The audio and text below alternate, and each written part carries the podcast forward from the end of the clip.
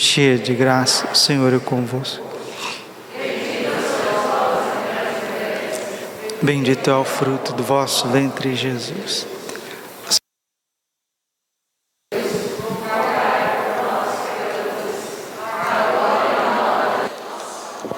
Amém. Vinde, Espírito Santo, vinde por meio da poderosa intercessão do Imaculado Coração de Maria, vossa amadíssima esposa. Podemos sentar um pouquinho. Jesus manso e humilde de coração. Deus é amor na sua essência, Pai, Filho e Espírito Santo. Ele é amor. Deus é incomensurável porque nós não conseguimos medir a grandeza de Deus, a bondade de Deus, a onisciência de Deus, tudo que Deus é em si mesmo. É infinito. E Deus resolve criar. No que Ele resolve criar, as suas obras já vão mostrando o tamanho da sua glória. Se as obras de Deus já são tão magníficas, imagina o próprio Deus. Ele cria os anjos, cria os seres humanos, cria todos os animais, vegetais, minerais, toda a criação, para que a criação seja um dom que seja devolvido a Deus. Deus criou para que o homem fosse sacerdote da criação. Os anjos estão a serviço também dos seres humanos, para que o ser humano possa exercer esse, essa função, esse dom de oferecer-se e oferecendo-se, está oferecendo toda a criação. Porque o ser humano, ele tem a existência do mineral, ele tem a vida do vegetal, ele tem a sensibilidade do animal e ele tem a inteligência do anjo. O ser humano é um microcosmo. Ele é a síntese de toda a criação, nos ensina São Gregório Magno. E o que Deus quer? Deus quer que nós devolvemos o esplendor desse amor a Ele, mas de forma livre. O amor só pode acontecer na liberdade. As pessoas têm muita dificuldade de amar e de se assemelhar a Deus, porque o amor é um ato de liberdade. Por que, que as pessoas pecam? São Paulo está dizendo aqui, né? Romanos 3, 23. Todos os homens pecaram, estão privados da glória de Deus. Ou seja, Deus criou tudo do bom e do melhor e tem ali é, o pecado. E ali o que, que você é livre para escolher. E neciamente, doentemente, loucamente, a gente escolhe o pecado. A gente tem uma tendência de escolher o pior. Nós temos o melhor e o pior. Nós escolhemos o pior. Não, não é pior, não. Era muito bonito, era muito cheiroso, era muito atraente, era muito lucrativo. É o pior, porque ali dentro tem uma bomba, ali dentro tem um vírus, ali dentro tem um veneno. E você escolhe. Isso é, é próprio de gente doente. Nós somos doentes. O ser humano, ele é doente. Porque se você coloca né, um, uma picanha, você coloca lá um espetinho de picanha, sei lá, fresquinho ali, acabou de passar, e você pega um pouco de carne podre. Fala, escolhe. Você não é urubu, né? você não é condor para comer carne podre, só que nós escolhemos carne podre. O pecado é carne podre. Só que maquiado, né? Maquiado, faz uma embalagem bonitinha, né? Coloca lá algumas coisinhas, faz né, bastante propaganda, mas nós escolhemos carne podre. O pecado é isso. Tanto é que Jesus, no seu discurso escatológico, ele vai dizer: aonde estiver o cadáver, carne podre, ali se reunirão os abutres. Esta carne podre é o anticristo, é o sistema desse mundo. Os abutres são os seguidores deste mundo, que neciamente, loucamente, doentemente, quem sem querer se curar, continua escolhendo, escolhendo o pecado. E Deus, quando ele viu, ele viu isso do alto dos céus, os seus filhos, a sua criação escolhendo o mal e rejeitando o bem, ele falou: Eu preciso dar um remédio. Só existe uma maneira de reverter isso, porque se tivesse outra, pode ter certeza que tinha sido dado a nós. Deus não encontrou outra maneira de reverter esta loucura, a não ser enviando o seu filho muito amado para morrer na cruz no nosso lugar. Jesus foi torturado, Jesus foi flagelado, Jesus foi coroado de espinhos, Jesus foi atravessado com, com pregos, atravessado com lanças, esbofeteado, arrastado por causa da sua doença. O Senhor e a Senhora, vocês são doentes, nós somos doentes, o pecado é uma doença, onde nós escolhemos loucamente, neciamente, a podridão. Por isso que o salário do pecado é a morte, a consequência do pecado é a morte. Romanos 6, 23. Quer ver? Às vezes o pai a mãe mais zeloso do mundo, o que, que ele mais quer? Dar uma boa educação para o seu filho e sua filha. Não sabe mais o que faz para o filho e a filha escolher a melhor parte. E o pai fica desesperado, a mãe fica desesperada o padrinho fica desesperado, a madrinha fica desesperada, porque vê constantemente o filho escolhendo o que é podre, o que é mal. Quantos pais sofrendo por filhos nas drogas, e eles escolhem aquilo, escolhem, o pecado vicia, meus irmãos. Quanta gente escolhendo álcool, quanta gente escolhendo prostituição, e o pecado, ele escraviza, porque quem começa a se drogar não sai da droga assim fácil, não. Quem começa a se prostituir, e eu falando prostituição aqui, não são aquelas pessoas que estão lá vendendo seus corpos, não, viu? Prostituição é o sexo livre, sem responsabilidade matrimonial, porque a sexualidade humana ela só pode ser vivida dentro do matrimônio e ponto final, ponto final. Quem acha que é dono do seu corpo, quem acha que pode fazer da sua afetividade, da sua sexualidade o que quiser, está na rampa do inferno, do inferno. Não, não é brincadeira não. Matar, extorquir, corromper, e a pessoa que vai se entregando a isso, pede para ela deixar essas coisas da noite para o dia, não deixa, não deixa. Deus é tão bom, Deus é tão sábio, que qualquer um de nós, nós podemos ir lá no Carmelo, vamos lá no Carmelo agora, vamos abater lá na porta do Carmelo. Qualquer irmã enclausurada lá do Carmelo, ela pode cometer o pecado a hora que ela quiser. A hora que ela quiser, ela comete pecado. Ela pode sair lá do, do Carmelo e falar um palavrão.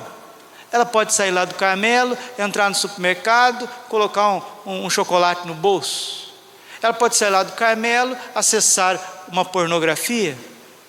Quem é de Deus está livre para sair da graça de Deus a hora que quiser. Mas deixa eu fazer uma pergunta: você acha que quem está no pecado é livre para sair do pecado a hora que quiser? Jamais, jamais. Se não for a graça de Deus, uma pessoa morre na droga, ela morre na fornicação, na prostituição, ela morre no álcool, na depressão. Agora tem gente morrendo no WhatsApp. Se não for a graça de Deus, tem gente que vai morrer no WhatsApp, vai morrer no Facebook, vai morrer na preguiça, vai morrer no murmúrio, no desamor, porque só Deus tem a capacidade de tirar a pessoa de uma miséria. Só Deus, nosso Senhor, com a sua graça.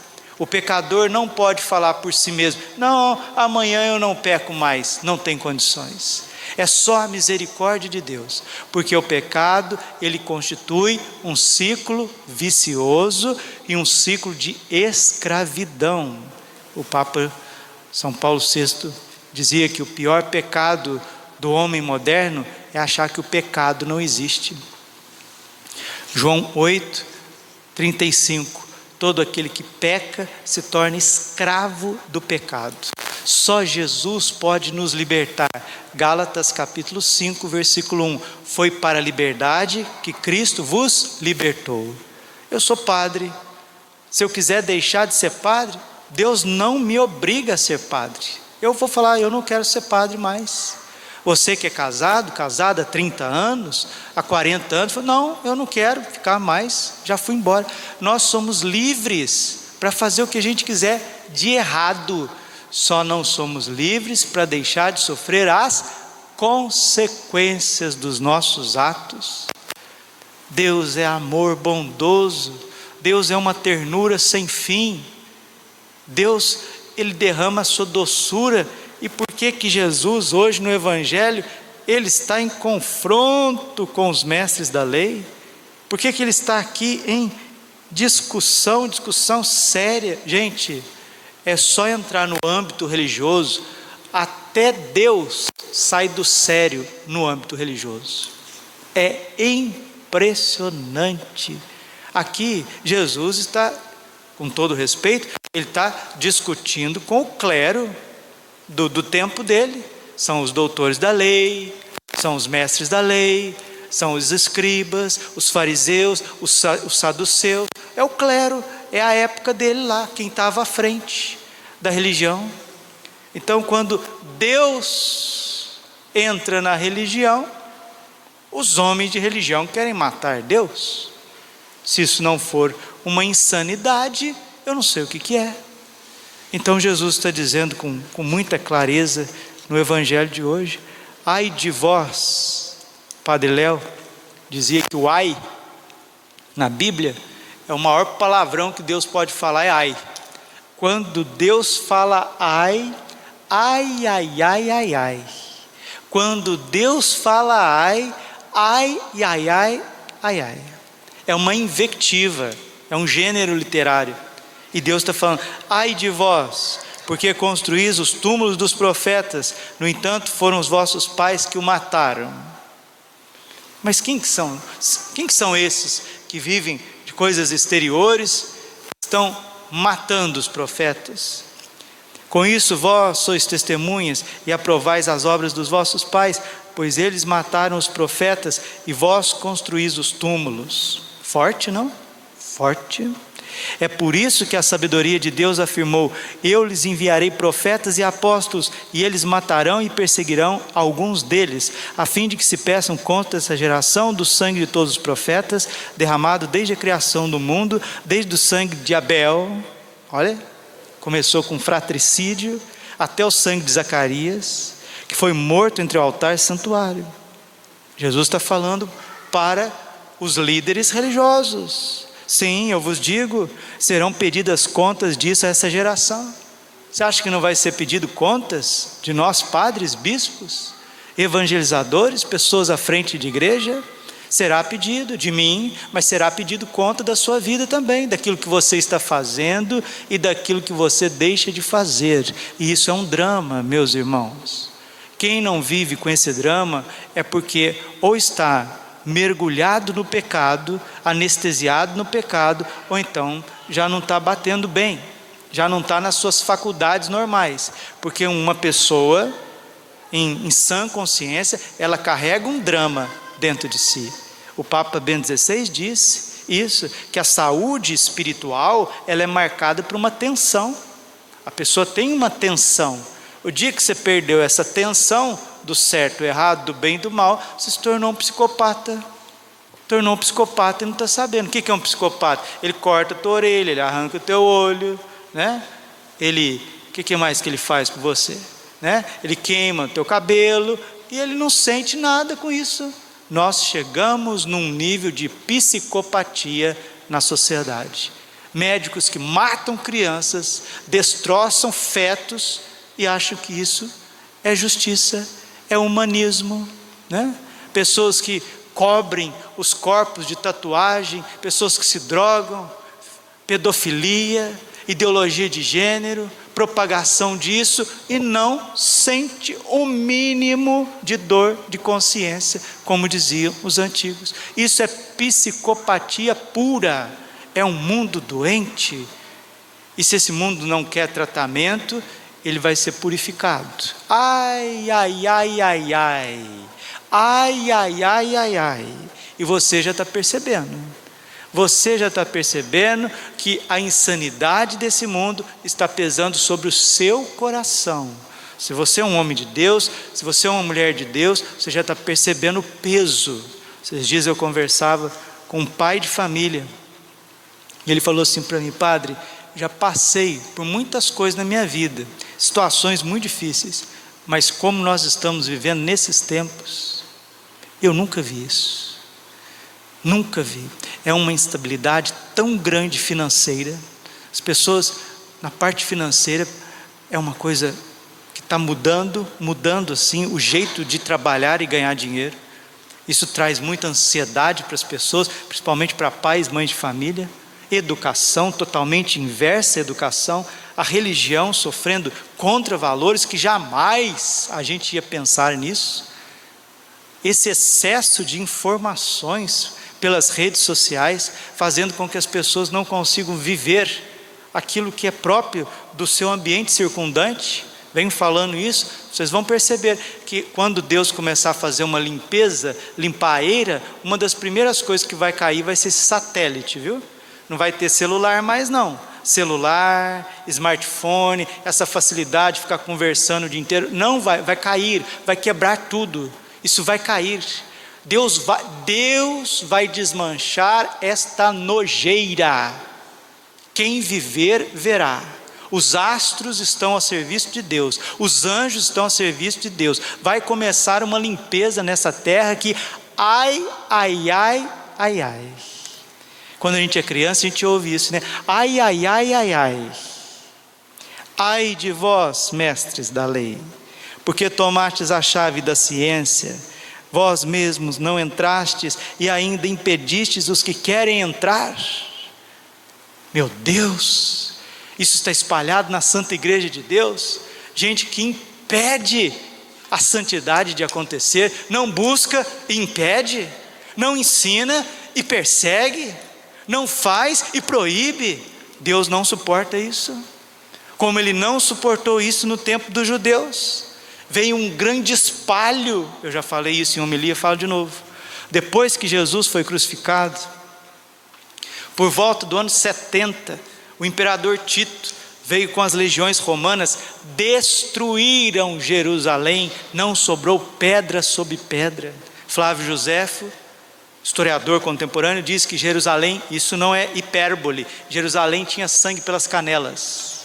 E as mulheres que, que viveram tiveram que comer corpo dos, os corpos dos seus filhos, dos seus filhos, para viver. Nossa Senhora vem chorando sangue. Nossa Senhora vem chorando nas suas imagens. Nossa Senhora vem sendo transpassada aí em tantos lugares e a gente já vem sentindo isso no coração.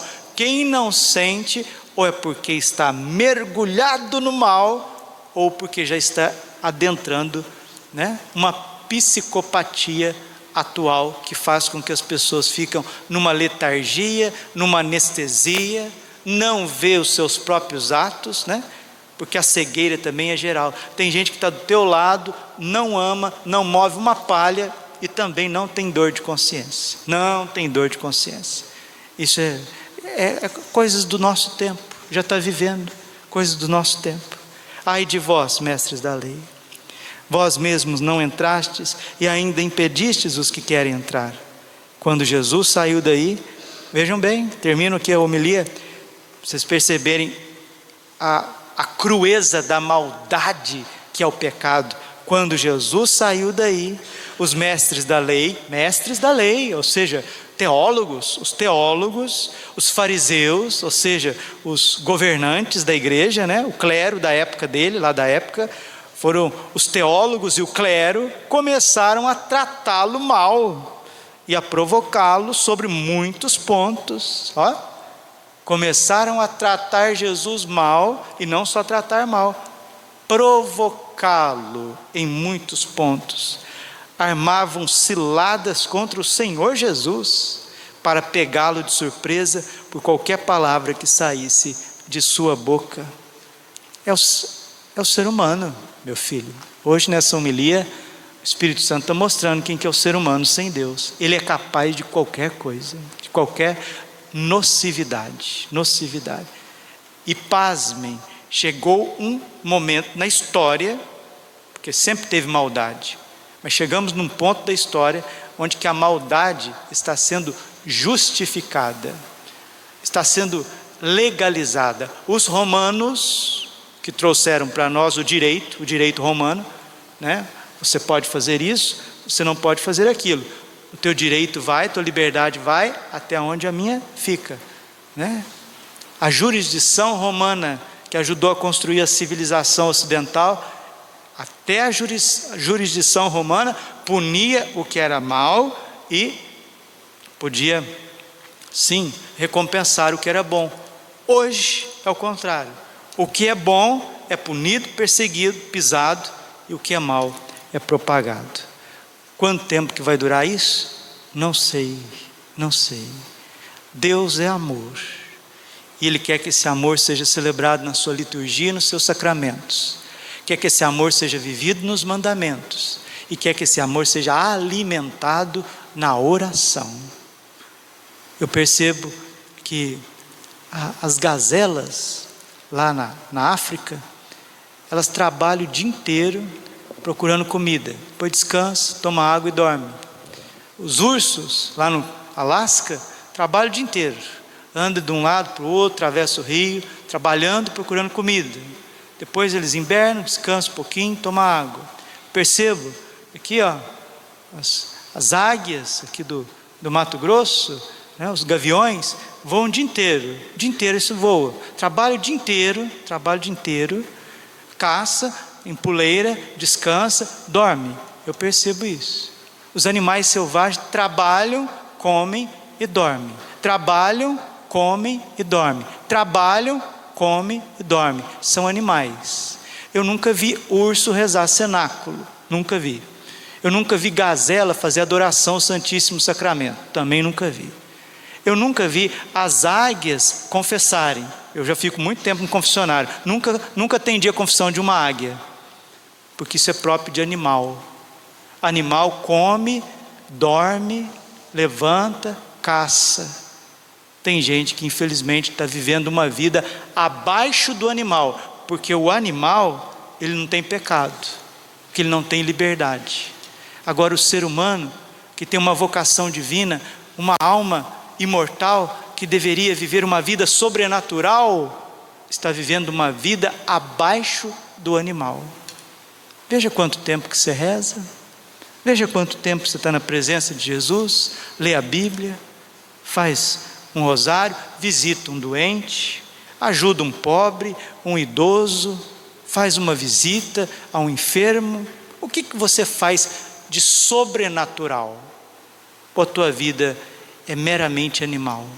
E se for meramente animal, vai ser uma vida que vai sair do animal se tornará bestial, bestial, porque animal não peca. Animal não peca.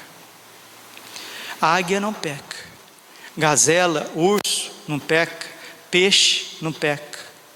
Agora o ser humano, ou ele é divino, ou ele é santo, ou ele se torna né, um psicopata que vai justificando atrocidades, como nós vimos no Evangelho Jesus desmascarar a tantos. Que São José, que era um homem justo, trabalhava sim, mas não trabalhava como um animal, trabalhava como um homem de Deus, Nossa Senhora também uma mulher de Deus. Os santos nos protejam, nos guarde, porque essa sociedade doente que está prestes a cair, a ruir diante de tantas coisas, não tire aquilo de bom que ainda conservamos no nosso coração. Glória ao Pai, ao Filho e ao Espírito Santo, como era no princípio, agora e sempre. Coração imaculado de Maria, confiança, saúde e vitória.